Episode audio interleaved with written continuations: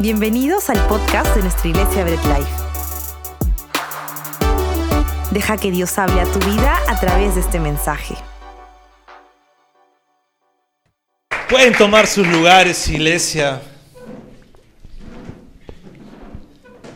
¿Saben qué es lo bonito de cantarle directamente al Señor? Más que cantar de repente en pedir algo para nosotros, es que cuando cantamos las bondades de Dios, los atributos de Dios, bendecimos su nombre, estamos reconociendo que nuestro Dios es todo para nosotros. Cuando cantamos y adoramos a nuestro Dios de una manera directa y sincera, pues es de más bendición que nosotros que estar pidiéndole algo para nosotros. ¿Lo crees?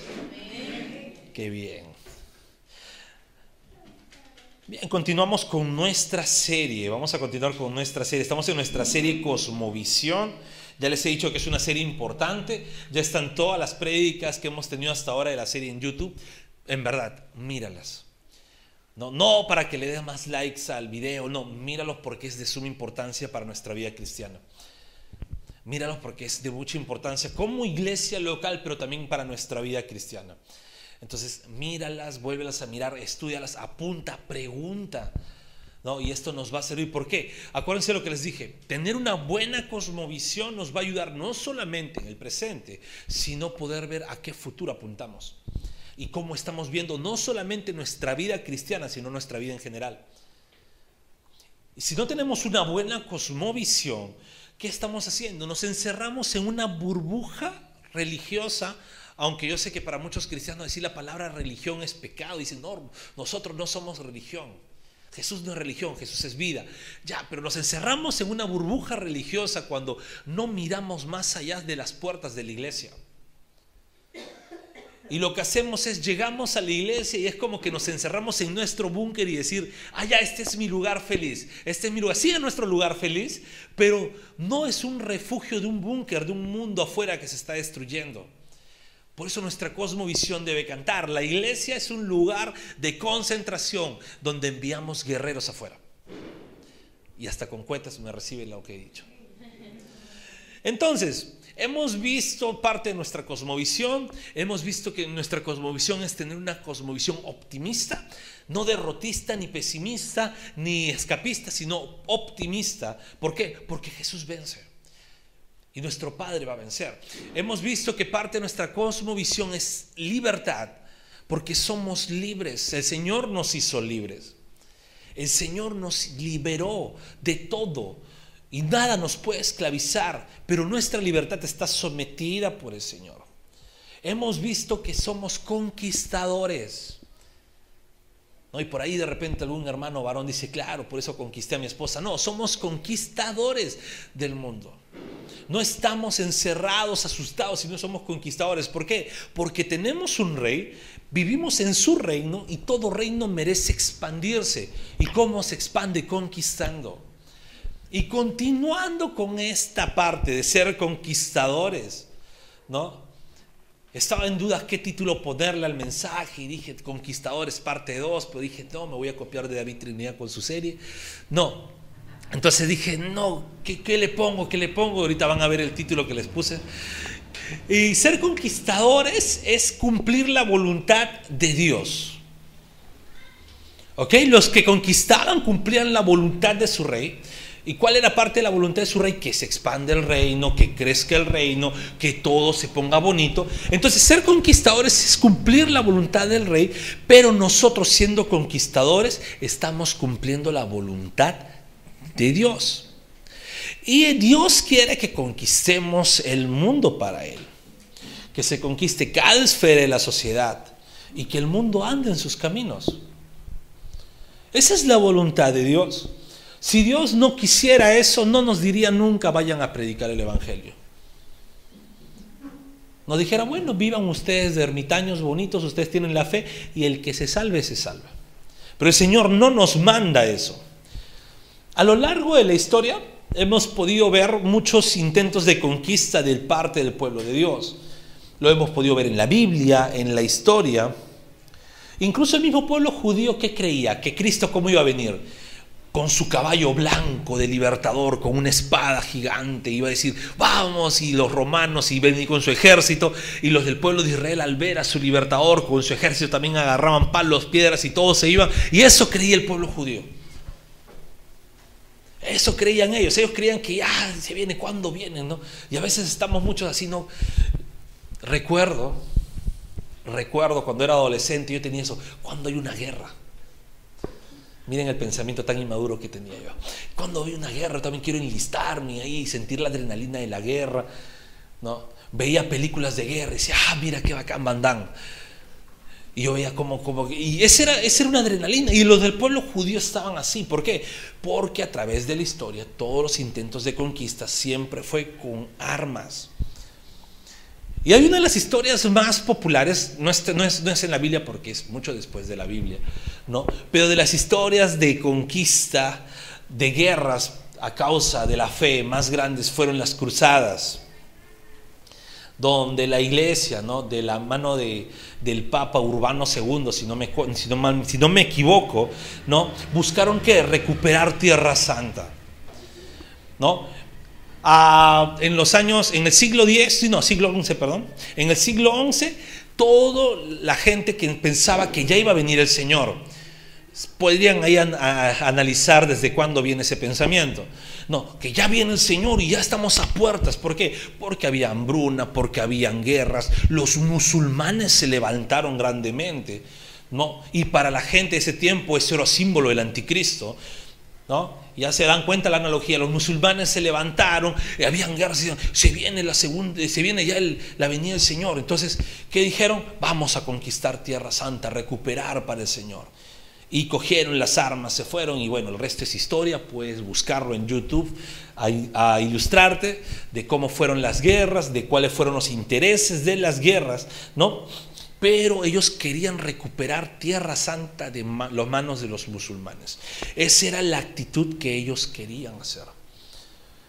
Y sabes, uno de los gritos que más utilizaron, y aquí está el nombre de mi prédica de hoy día, es el Deus Volt, un título en latín. Deus Volt, que significa Dios lo quiere. Ese era el grito de guerra. Se iban a luchar y sacaban las armas, Dios Volt, y gritaban y corrían y una masacre total. Pero ese era el grito, un grito de guerra, un grito de conquista. No, a veces cuando se dicen acá en las iglesias, un grito de guerra, todos, ah, gritan. No, no. El grito de guerra de los cristianos de ese tiempo era Dios Volt. Y se iban y se enfrentaban con las armas y, luchaban por, por, por su fe. Entonces vamos a orar para ver qué es lo que el Señor nos quiere hablar sobre lo que Él quiere. Dios Volt. Amado Padre Celestial, gracias quiero darte por tu palabra, Señor. Te pido que nos guíes, nos enseñes y nos ilumines, Señor, en todo momento. Y te pido, Señor, que seas tú quien tome el control de este lugar, de la prédica, para que tú seas guiándonos, enseñándonos, Señor. Permite que pueda hablar solamente lo que tú deseas que hable, Señor y que sea lo más claro posible para que la iglesia, tu iglesia, Señor, pueda entender y aplicar en su vida diaria lo que tú nos quieres hablar. Toda la gloria es para ti. En el nombre de Jesús. Amén. Ya he dicho, ¿qué significa Dios Volt? Dios lo quiere. Este es el primer punto. Dios lo quiere. El Dios Volt fue dado en las cruzadas y de repente por ahí alguno puede decir, pastor, eso no está en la Biblia. Sí está en la Biblia si está en la Biblia, fue tomada de la vulgata latina, de un texto muy, muy conocido, un texto muy hermoso que es 1 Timoteo 2 del versículo 3 al versículo 4. Puedes ir buscándolo, más adelante lo vamos a leer, pero puedes ir buscándolo porque es el texto que sigue, ¿no? Y es la traducción de la vulgata latina. No, como decía la vulgata latina, no soy experto en latín, si alguno lo es, después me corrige, pero decía algo así: Salutari nostro Deu, qui omnes homines vult salvos fieri. El que no conoce latín no me corrija, el que conoce latín después me corrige. Pero lo que significa es Dios nuestro Salvador, el cual quiere que todos los hombres sean salvos Y este era un grito. ¿Por qué? En la cosmovisión que tenían los cruzados era, si recuperamos Tierra Santa de las manos de los musulmanes, nosotros que somos cristianos vamos a salvar esa tierra. Ese es el pensamiento. ¿Por qué? ¿Por qué tenían ese pensamiento? Porque su mente era convertir a los rebeldes. Los musulmanes, aunque muchos no lo crean, nace de una corriente cristiana, no nace, algunos se tienen, quieren tomar de los filisteos y de Abraham, no, nacen de una corriente cristiana. Ellos reconocen a Cristo como profeta, pero no es su profeta principal. Lo conocen, lo respetan, dicen sí, pero no es el profeta principal.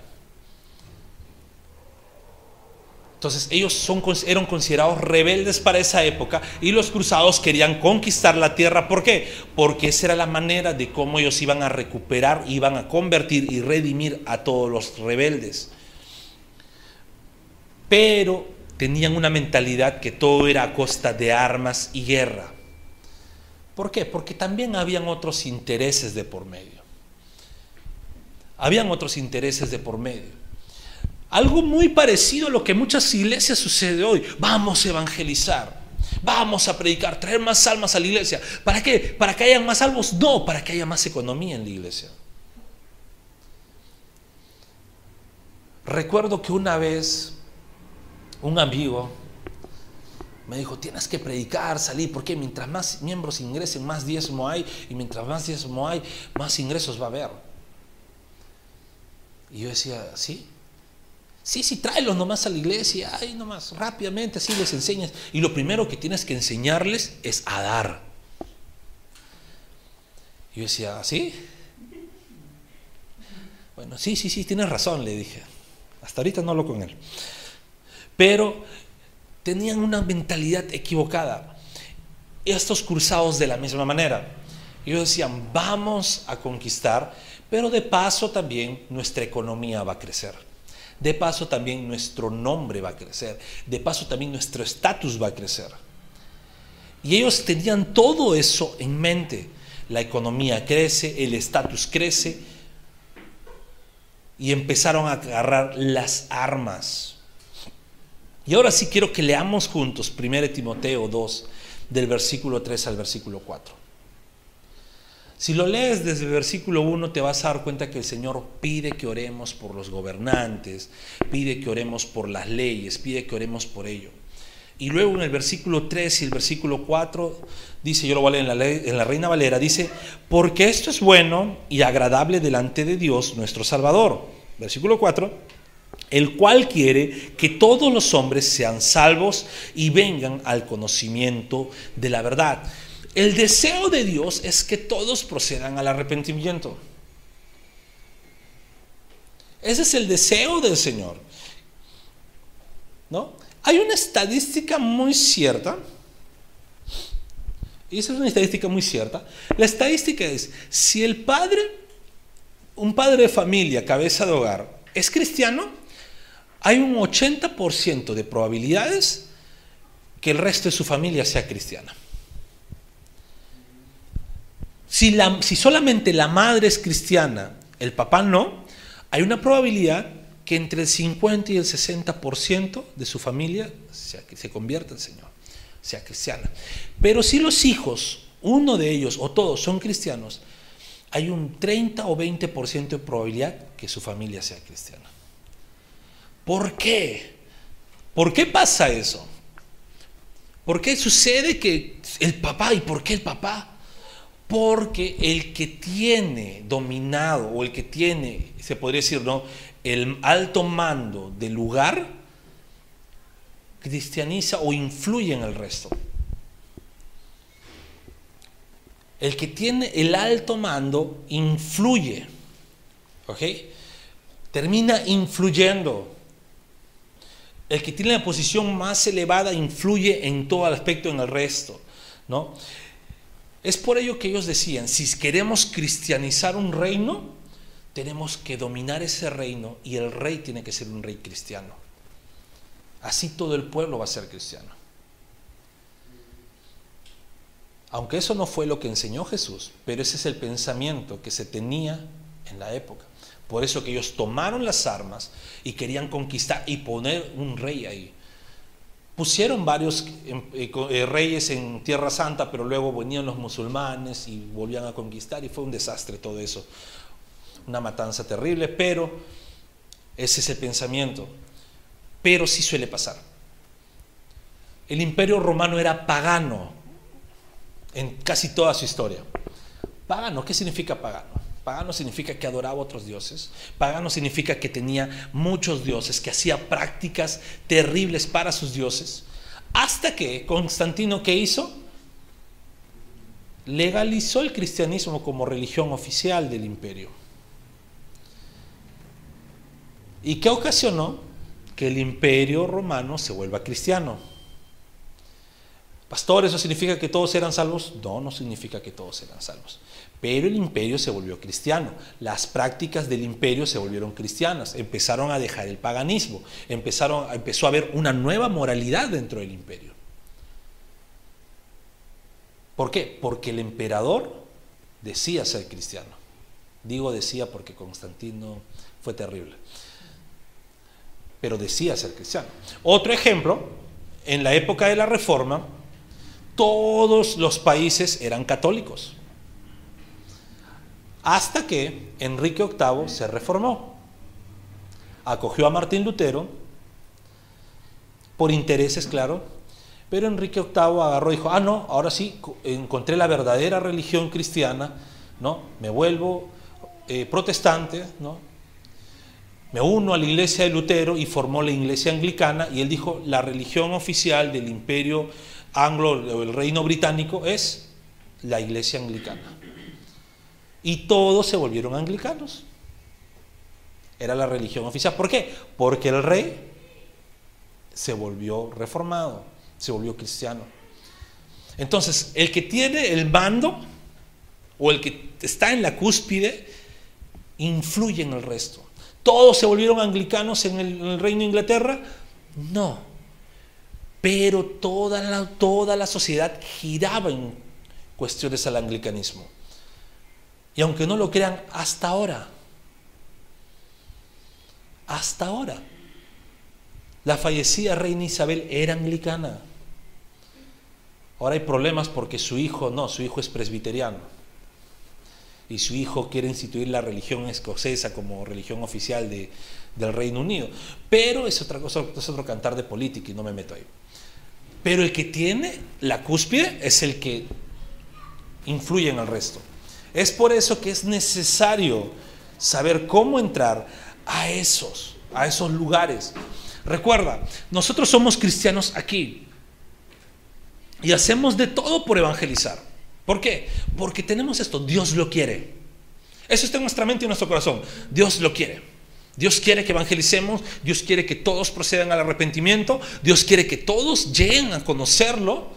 ¿No? Es más, una de las promesas antes de su segunda venida es que toda la tierra conocerá y lo reconocerá como rey. Y una de sus promesas del gran final de todo es que toda rodilla se doblará.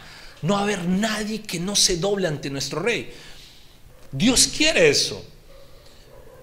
Ahora, ¿cómo lo hacemos? ¿Cómo empezamos a conquistar o hacer lo que Dios quiere?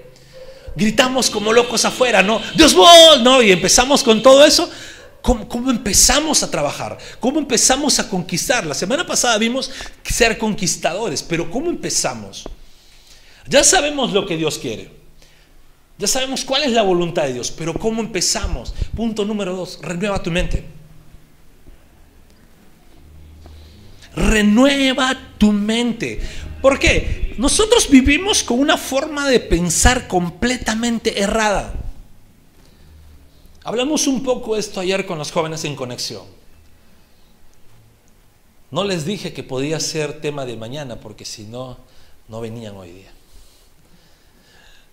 Pero hablamos un poco de esto con los jóvenes de conexión y vivimos con una forma errada. ¿Por qué? Porque tenemos un pensamiento derrotista, tenemos un pensamiento escapista, no tenemos ni una visión clara de lo que sucedió en el pasado ni hacia dónde vamos. ¿Por qué? Porque lo que vemos es, el pasado, no, mira, siempre ha habido persecución, mira el cristianismo, todo siempre está en picada, ¿no? ¿Y cómo ves el futuro? Uh, peor todavía. Y yo hice una pregunta ayer, yo dije, ¿no? ¿Cómo ven la sociedad actual? ¿Cómo ven? ¿Cómo ven que está andando la sociedad? ¿Cómo está la pendiente? Y todos me dijeron, hacia abajo, cayendo, destruyéndose. Terrible, ¿no? Las cosas que pasan. Mira la ideología, mira las leyes, mira la economía, todo uh, el mundo se está yendo abajo. ¿No? Por eso siempre cantamos, ven Señor, dice, ven Señor, ya llévanos. Quieren escapar del mundo. Hay un dicho, ¿no? Sácame de Latinoamérica, ¿no? El dicho de los cristianos es, sácame del mundo, Señor, llévanos. ¿Por qué? Porque tenemos un mal concepto, vemos el mundo en picada. Y cuando les pregunté también a los jóvenes y les dije, pero ¿cómo vieron? ¿Desde cuándo pasa eso? Uh, algunos me dijeron desde Sodoma y Gomorra, otros me dijeron desde el pecado original, uh, desde ahí, picadita hacia abajo. Y tenemos una mala visión. Y yo quiero un poquito enderezar esa visión. Cuando fue el pecado original, ¿qué pasó? El Señor castigó al ser humano. No, esa fue la caída. El ser humano estaba en lo más alto que la creación perfecta de Dios. Imagen y semejanza de Dios. El único que podía estar en el gobierno del resto de la creación. Ni los ángeles, pero el ser humano sí. Pecó contra Dios y ¡ah! abajo. Pero hay un dicho, cuando llegas abajo lo único que te toca es levantarte. Y el Señor cuando estaba abajo le dio la promesa de redención, Génesis 3.15. Y desde ahí el, mundo empezó a avanzar, a crecer. ¿Por qué? Todo el Antiguo Testamento que vemos es un concepto de una revelación progresiva del plan de salvación. Empezaron ¿no? los primeros hombres con maldad, luchas, luego vino la ley, fue un poquito más establecido, no, luego empezaron los reyes y todo hasta que llegó. Cuando viene Cristo, se encarna nuestro Señor, ¿qué pasa? El ser humano empieza a crecer más progresivamente en moralidad, el mundo empieza a ser evangelizado, el mundo empieza a tomar otro rumbo, paganos dejan sus costumbres a unirse a una costumbre bíblica, a una costumbre de voluntad de Dios. Y empezó a crecer el mundo. Y ha empezado a avanzar, sí, Podemos ver en la historia que desde el siglo VI hasta el siglo XVI hubo mil años casi de, de, oscuridad dentro de la iglesia, ¿no? Donde pues empezaron, la, la iglesia misma se desvió y empezó todo el, el, oscurantismo, ¿no? Y todas las cosas, pero siempre hubo un remanente, tal vez más chico, pero un remanente.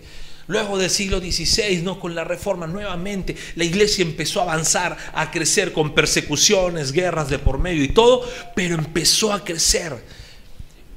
¿Quiénes dominaban el mundo? ¿Quiénes conquistaban? ¿Quiénes eran? ¿Quiénes, quiénes dominaban el mundo? Era la iglesia, la cosmovisión cristiana. Iglesias que hacían, hacían colegios, iglesias hacían universidades, iglesias hacían hospitales. Los mejores científicos, ¿quiénes eran? Cristianos, los mejores políticos cristianos, los filósofos cristianos, los deportistas, todo giraba en torno a la fe. ¿Cuándo empieza el declive? Aproximadamente 200 años atrás. ¿Por qué? Empezaron las guerras, empezó a haber eh, la Primera Guerra Mundial y todos, uy, no, nos equivocamos, el mundo no se va para arriba, se va al tacho. Empezamos a dejar, a descuidar, nos sentimos tan cómodos que, que empezamos a dejar que empiecen las ideas, la filosofía entrar, empiecen el humanismo a entrar dentro de la iglesia. La iglesia ya no se preocupó en enviar personas preparadas al mundo, sino decir, no, sírvele al Señor, nomás que eso es lo suficiente. No hubieron profesionales con fe, cristianos con fe, y los que habían eran mediocres. No había quien podía competir con un científico que no era cristiano. Y todo empezó nuevamente a venirse un declive. ¿Por qué? Porque no estamos renovando nuestra mente. Hay tres preguntas que yo quiero que tú te hagas. ¿Cómo vemos a la sociedad actual? ¿Cómo vemos a la sociedad para el futuro? ¿Y desde cuándo la sociedad está así? Y cuando te respondas, es momento que renueves tu mente y entrar una nueva cosmovisión cristiana. Porque si lo que vemos es la sociedad actual mal, hasta ahí estamos bien.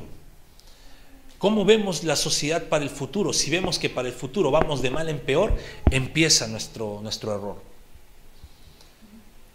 Porque no podemos mirar el futuro con derrota, porque la victoria es del Señor. ¿Ok? Entonces, Romanos 12.2, lo leemos juntos, lo voy a leer en la NBI, dice, no se amolden al mundo actual, sino sean transformados mediante la renovación de su mente, así podrán comprobar cómo es la voluntad de Dios, buena, agradable y perfecta. Y aquí algo práctico, ¿cuál es la voluntad de Dios? Que todos sean salvos. Esto es bueno, es agradable y es perfecto. Esa es la voluntad del Señor. Lo acabamos de leer en 2 Timoteo 2, del, del 3 al 4. Ahora, ¿cómo empezamos? Cambiemos de chip. Cambiemos nuestra manera de pensar. Renovemos nuestra mente. No dejes, te dejes ni influenciar ni intimidar por el mundo. No estemos en la iglesia, ay, que el mundo, es que si salgo afuera, mira cuántas cosas. Uy, en la combi tanta música secular así horrible, ni se entiende lo que cantan, pero horrible.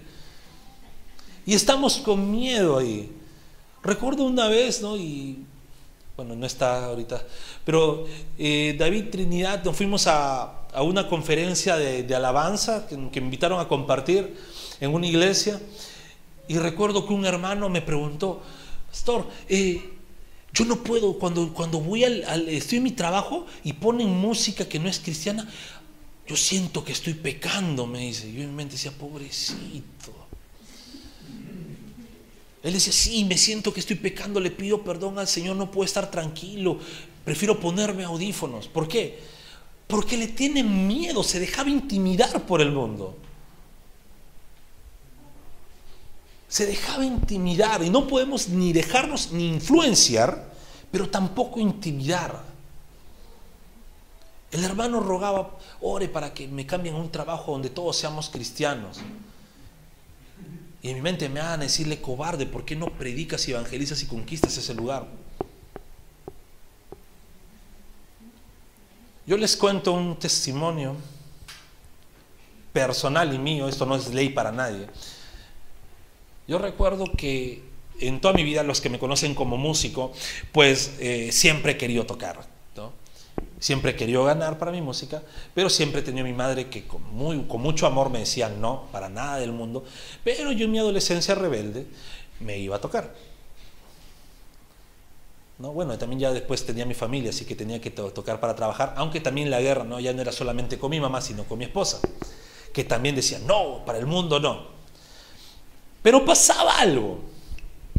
Y esto era algo, algo, algo bien gracioso. Cuando yo tocaba con ellos, la típica de un músico, aunque en eso, en el lugar donde tocamos, no era un lugar de borracheras ni de embriaguez, pero sí te servían mucho licor para los músicos.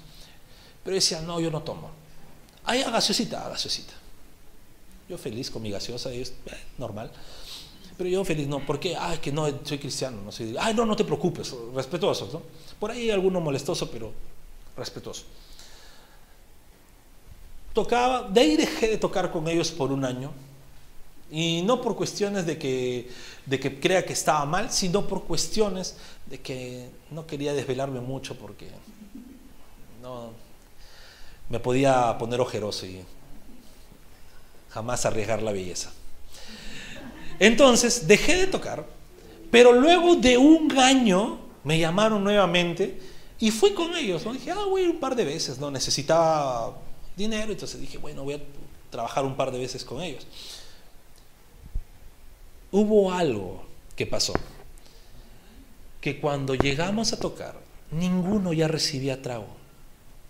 ¿Por qué? Porque todos los músicos que estaban ahí, salvo uno, nuevamente volvieron a ser cristianos. Y los otros dos que no eran cristianos, ya no le veían el sentido ni siquiera tomar. No se trata de ocultarte y tenerle miedo al, lugar donde estás, se trata de ser de influencia y que el lugar donde estás, así sea un lugar promiscuo, así sea un lugar perdido, se convierta para el Señor. Se trata de que seas influencia, no con miedo, pero ojo, ojo, ojo, porque aquí es, ah, entonces me voy a trabajar a los peores lugares. ¿Cómo está tu madurez cristiana? ¿Vas a ser de influencia o vas a dejar que te influencie? Porque ahí cambia la cosa. Ahí cambia la cosa. Si voy a ser de influencia, pues ve y trabaja. Influencia, convierte. Redime ese lugar. Que eso es lo que necesita la iglesia del Señor. Pero si no vas a ser de influencia, no lo hagas. Y esto pasa en todo. Si eres una persona que juega mucho fútbol y sabes que donde vas a estar, pues después del, del fulbito viene el fulbazo, ya los que son peruanos y los que no, ya saben lo que me entienden. Luego el fulbito, viene el fulbazo, redime ese lugar. Y si no vas a poder redimirlo, mejor no vayas. Y esto es en todo, en todo aspecto, en una reunión familiar, en un aspecto familiar. Sé luz, no seas oscuridad. No ocultes la luz que el Señor dejó en ti. El Señor nos manda renovar nuestra mente, no dejarnos influenciar ni intimidar por el mundo, pero tienes que ser de influencia. Y esto me lleva a mi tercer punto y con esto acabamos. El tercer punto es conquistando el mundo. Ya tenemos dos cosas claras. Dios quiere, Dios es quien transforma y cambia vidas. Y la palabra de Dios es la que nos lleva a la luz esto podemos tomarlo y tú lo vas a leer en tu casa, de Romanos 10, del 13 al 17, que dice, ¿no? ¿Y cómo irán si nadie les predica? Y si nadie les envía. ¿No? Tú lo puedes leer todo eso, ¿no? Entonces, debemos reconocer que para que las personas escuchen la palabra de Dios, ¿qué debemos hacer? Predicarles. No hay de otra, tienes que predicarles la palabra de Dios, ¿no? Y ya lo hemos visto, ¿no? Mateo 28, 19, que nos dice, vaya y enseñen a las naciones. Enseñen naciones, enseñen, sean luz en las naciones donde está. Ahora, hoy en día ya no se conquista con armas. Porque si hay guerras es por cualquier otro conflicto, pero ya no vas a haber guerras para que un país se apropie de otro. Sí, hay guerras, o sea, sí, pero no vas a ver, por ejemplo, no imaginemos, no, no vas a ver, eh, a ver, que Estados Unidos, ¿no? Ahora me banean el video, que Estados Unidos invada México y le quite el territorio a México. Ya no vas a ver eso. Ningún país, ¿por qué? Porque hay tratados de límites y todos. Todos están con sus tierras, ya no hay eso. Ya no hay que se unan, ya no hay que conquisten, ya no hay. Entonces las guerras ya no son para conquistar, las guerras simplemente son para robar. Entonces eso no es conquista. ¿Sabes cómo se conquista hoy? Se conquista cuando vas a cada esfera. Cuando te pones encima de cada esfera y gobiernas esas esferas de la sociedad, ahí tú estás conquistando. ¿Cuáles son las esferas a conquistar? El Estado, la política, la economía, las leyes. ¿Te das cuenta que luchamos contra las leyes? El día de ayer se aprobó una ley para un aborto terapéutico acá en Perú. Terrible. Porque ahora, ¿cuántas personas van a aludir que necesitan un aborto terapéutico para hacer lo que, lo que, lo que el Señor no manda? Se está luchando para probar que una persona, ¿no? Homosexual eh, registra a sus hijos como, como, como peruanos. ¿Para qué? Para que, eh, sin necesidad de la madre. Dios quiera que no se apruebe, porque si se aprueba eso, empiezan a caernos que ahora que dos papás, porque ya hay un caso que hay dos mujeres, que una de ellas tiene un, hijo, o una hija, no sé, que quieren que se registren a las dos como mamás de esta pequeña. Entonces es terrible. ¿Por qué? Porque la esfera del Estado no está siendo conquistada. No hay políticos cristianos. No hay economistas cristianos que estén en esas altas. No hay eh, abogados cristianos que estén en ese nivel donde puedan ser de influencia. La esfera de las artes. Ayer hice una pregunta y nuevamente les pregunto a ustedes. Y les voy a preguntar, no la respondan, ¿ok? Para que no demuestren su carne. Pero les voy a preguntar, si pensamos en un cantante, grupo o artista famoso, su preferido a nivel global, ¿cuál elegirían? Y se les pone en la mente a alguien, ¿no? Yo sé que por ahí muchos se les pone en la cabeza su artista favorito. Y yo les pregunto, ¿ese artista es cristiano? Si la respuesta es no, ya empezó un problema de que no hay cristianos conquistando esferas. Y si tu artista es cristiano, porque de repente por ahí hay alguno que sí sea cristiano de verdad aquí, no me entendieron el chiste. Pero si su artista que eligieron es cristiano, ese artista cristiano, ¿los inconversos también lo conocen? Si la respuesta es no, no estamos conquistando la esfera de las artes. ¿Por qué? porque no hay artistas con una fe cristiana que estén allá afuera.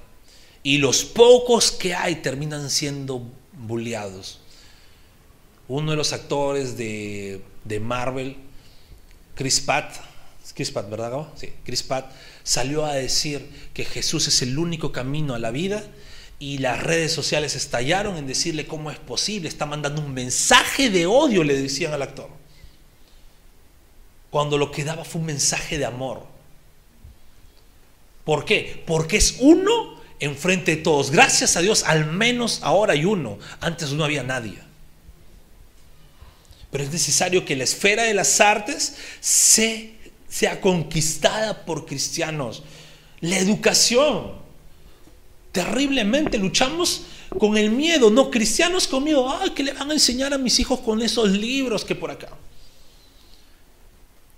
Y no hay maestros con una fe cristiana sólida que esté en esos altos mandos del Ministerio de Educación siendo de influencia y decir, no, eso no se le puede enseñar a los niños. La esfera de la ciencia. Hablaba con David Trinidad ayer y le decía, creo que el último científico cristiano que hay fuerte es John Lennox, que es un matemático pero no hay jóvenes científicos a ese nivel de influencia que estén ahora que sean cristianos. Y si no has escuchado de John Lennox, ya te das cuenta porque digo que esa esfera de la sociedad no está conquistada. Antes todos los científicos eran cristianos, Isaac Newton, Luis Pasteur y todo el resto. Ahora todos los científicos quieren darle la contra incluso la contra la misma ciencia para darle la contra a la Biblia. ¿Por qué? Porque esa área no está siendo conquistada. Se conquista con la predicación del Evangelio, pero también con la influencia de los salvos en estas esferas. ¿Cómo puedes predicarle a alguien a la que tú no estás al nivel de esa persona? Y aún más con una predicación que ni siquiera tiene pies ni cabeza. El testimonio de uno de los músicos de Luis Miguel, ya que está de moda Luis Miguel, nuevamente. El testimonio de uno de los músicos de Luis Miguel, que era cristiano, dijo, dejamos el grupo porque no podíamos ya ser de influencia con Luis Miguel. En ese momento recién ellos también eran cristianos, no tenían las herramientas bíblicas como para poder predicarle el Evangelio. Pero le predicaron a Luis Miguel, le decían, Luis Miguel, yo sé que tú tienes un vacío en tu vida. Y él decía, no, con su sonrisa, ¿no? ¿No? Sí, no. Sí, tienes un vacío. No, porque cuando quiero algo, hago así y tengo 10 mujeres europeas a mi tras Ah, pero de repente tienes problemas económicos. No, no sabes cuántos millones tengo en el banco. Ah, pero de repente por ahí algo te falta. No, no me falta nada. Con su sonrisa. Ya imagínense su sonrisa, ¿no? No me falta nada, decía. No pudieron predicarles del Evangelio. Porque no estaban, estaban ya al mismo nivel, eran músicos cristianos tocando en la banda, pero no estaban preparados tampoco en la palabra. Ahora nuevamente hay tres músicos cristianos, esperemos que el Señor haga algo ahí a través de ellos pero no podemos hablarle a alguien. ¿Tú crees que vas a ir ahora y de repente al artista favorito en el cual pensaste decirle, oye, quiero predicarte la palabra y tú crees que siquiera te va a mirar?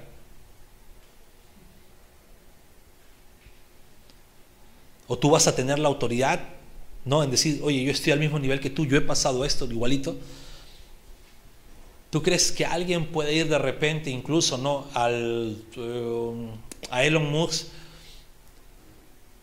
que creo que él es ateo, o Mark Zuckerberg es ateo, no recuerdo cuál de ellos. Elon, ¿no?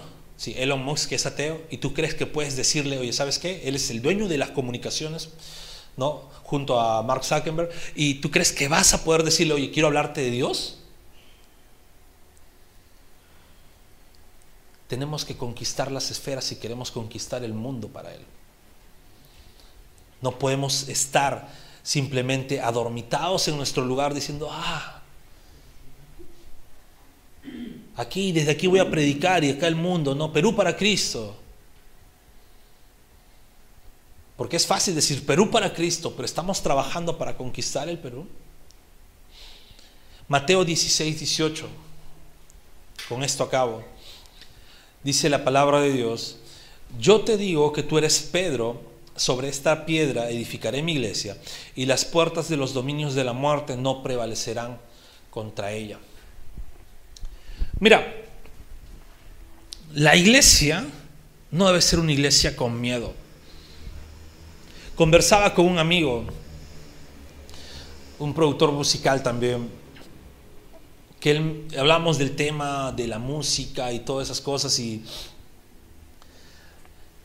hay algo que siempre ha pasado en el ambiente cristiano, tristemente hasta ahora en muchas iglesias sigue, es que el músico cristiano no puede tocar en ninguna banda inconversa. No voy a entrar en detalles de eso, solamente quiero dar el ejemplo esto. No puede tocar, ¿por qué? No, porque esto. Pero es trabajo, no, pero que se busque otro trabajo, pues. Ah, ya. Y en la iglesia no, la iglesia no, ¿cómo va a cobrar en la iglesia? La iglesia es su servicio. ¿Y de qué va a vivir el pobre hombre que se preparó, estudió, gastó dinero preparándose? Entonces, ¿me quieres decir que la música no es una profesión para un cristiano porque no va a poder vivir de ella? No, pues ya el Señor proveerá. Miren las respuestas que dan. ¿Y por qué no puede ir a tocar? Ahora, estoy poniendo el ejemplo del músico porque es el ejemplo más, más cliché en todas las iglesias pero se ha venido dando en todas las profesiones. Personas que preguntan si pueden estudiar derecho o no, personas que preguntan si pueden estudiar psicología o no, filosofía o no, matemáticas o no, ciencia o no. ¿Por qué? Porque se viene esto. Teniendo miedo a, enviar personas afuera. Es que si lo mando a estudiar esto, lo mando a trabajar ahí, se vaya, se va a perder.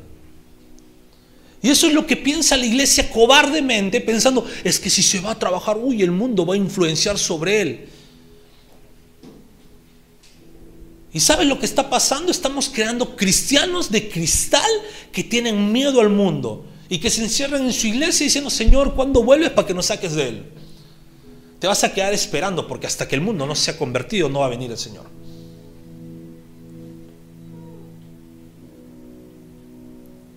Debemos ir a conquistar el mundo. Muchas iglesias tienen miedo de permitir que sus jóvenes trabajen en algo secular. ¿Por qué? Porque no están discipulándolos bien. Pero también lastimosamente si hay el ejemplo que muchos jóvenes juegan al cristianismo, que cuando van al mundo se dejan influenciar por no tener una fe cimentada y pues lo único que hacen es regresar a su casa. Porque no fueron de verdad convertidos. Es por eso que la labor de la iglesia es prepararnos espiritualmente, ¿no? Prepararnos doctrinalmente a nuestros jóvenes, a nosotros mismos, a los que estamos aquí. ¿Para qué? No para quedarnos encerrados, no para debatir entre nosotros quién sabe más teología, no para ver cuánto hemos aprendido y demostrarle, hermano David Trinidad, mira, sí, mira cuánto he aprendido, ya me he leído todo el libro de historia de la iglesia, podemos conversar. Ahora sí, de tú a tú, pues. No, no, no, no estamos preparándonos para eso. Debemos prepararnos para salir afuera para salir afuera y decir, ¿sabes qué? De aquí nadie me mueve de mi fe porque el Señor me ha preparado, pero también soy profesional en lo que hago y el mundo se va a convertir. Dejemos de tener un pensamiento de niños y tengamos pensamiento de guerreros pero ya no de la forma equivocada como los cruzados que salían a gritar, Dios Bull, Dios Bull, ya no, Dios lo quiere y se iban con las armas. No, gritemos, Dios Bull, Dios lo quiere, pero salgamos en conquista de cada esfera. Si eres maestro, pues llega a los... No aspires solamente a ser maestro, aspira a llegar a lo más alto. Prepárate para que lo hagas. Si estudias ciencia, prepárate para que seas lo más alto de la ciencia. Si estudias una carrera que tenga que ver con el Estado, prepárate. Si eres economista, abogado, político, lo que sea, prepárate a llegar a lo más alto. Si eres de la parte artística, prepárate a que llegues a lo más alto. Pero no nos quedemos cobardemente en nuestro lugar. El mundo necesita nuevamente ser cristianizado. Necesitamos una sociedad que nuevamente respete al Señor. ¿Sabes qué dicen los musulmanes de el mundo cristianizado? Ese mundo es un mundo rebelde. Porque las sociedades que dicen ser cristianas permiten tantas cosas desastrosas. Eso piensan los musulmanes. Por eso ellos en su mente dicen, es por eso que necesitamos conquistar esas, esas sociedades.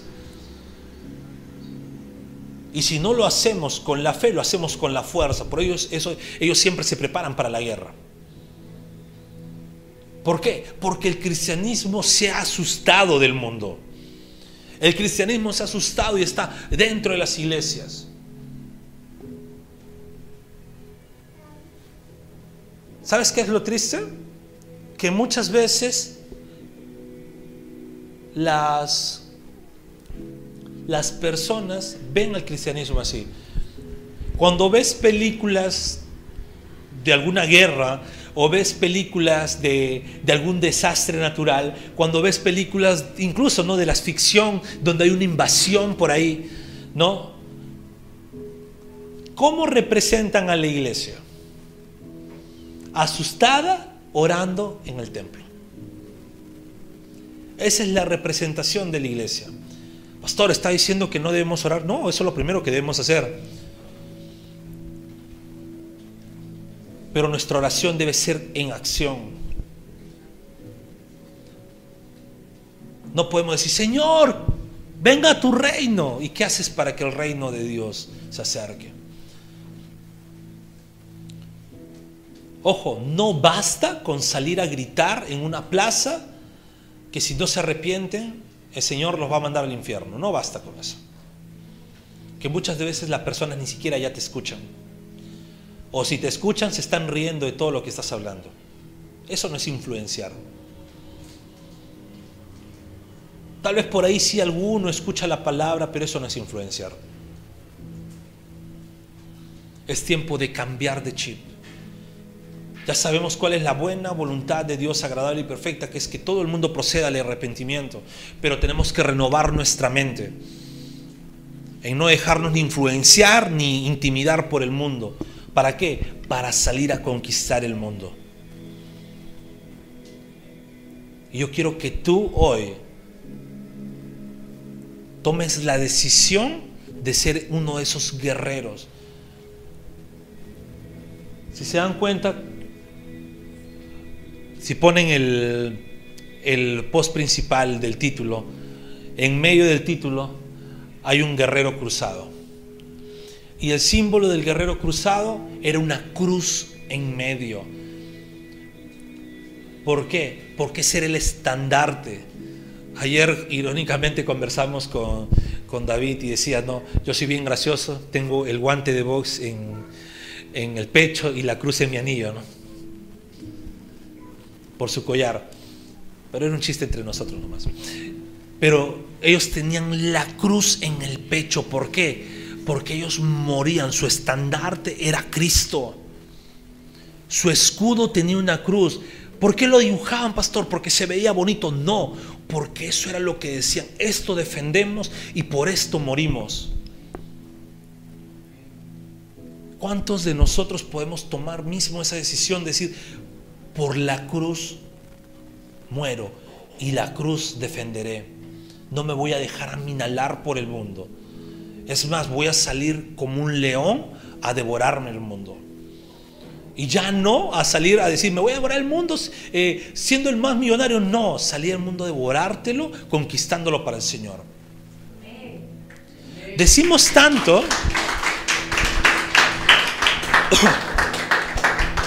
Hablamos tanto de que nuestro Señor es el cordero inmolado y nuestras canciones decimos, sí, cordero, el cordero inmolado, era manso nuestro Señor, murió como un cordero que fue enviado al, al matadero con lobos, pero nos olvidamos que también es el león de Judá, el león que ruge, el león que va y conquista. Satanás quiere ser, porque es como un león que está buscando, pero un león cobarde que no tiene nada, que simplemente busca carroña. Nuestro Señor es el león que ruge y donde pisa, conquista. Oremos al Señor. Padre amado, quiero darte las gracias, Señor, porque eres fiel con tu palabra. Eres fiel, Señor, y nos enseñas a que debemos como iglesia conquistar cada esfera de la sociedad. Dios, gracias por hacernos entender tu voluntad, que es que todos procedan al arrepentimiento. Y Señor, ayúdanos a renovar nuestra mente, a no dejar que el mundo nos influencie, ni tampoco dejar que nos intimide, Señor, sino renovarla para unirnos a tu voluntad y conquistar el mundo. Para unirnos a tu voluntad, Señor, y poder conquistar cada esfera para entregártela a ti, Señor. Permítenos ver de nosotros mismos que no solamente somos ovejas, sino que somos tus guerreros, Señor, que van a conquistar. Gracias, Señor. Y permite que defendamos la cruz y muramos por la cruz, Señor. Entreguemos nuestra vida por ella, nuestro esfuerzo por ella porque en la cruz tú te sacrificaste por nosotros, entregando tu vida por nosotros, rescatándonos de la esclavitud y de la tiranía del maligno para llevarnos a tu reino a ser libres. Gracias Señor, porque de la misma manera queremos que tú nos ayudes a ser esos conquistadores para impartir tu palabra y que tú nuevamente redimas a más personas y éstas sean libres, Señor. Toda la gloria es para ti, toda la honra es para ti. Gracias Padre, gracias Hijo, gracias Espíritu Santo. Amén y amén.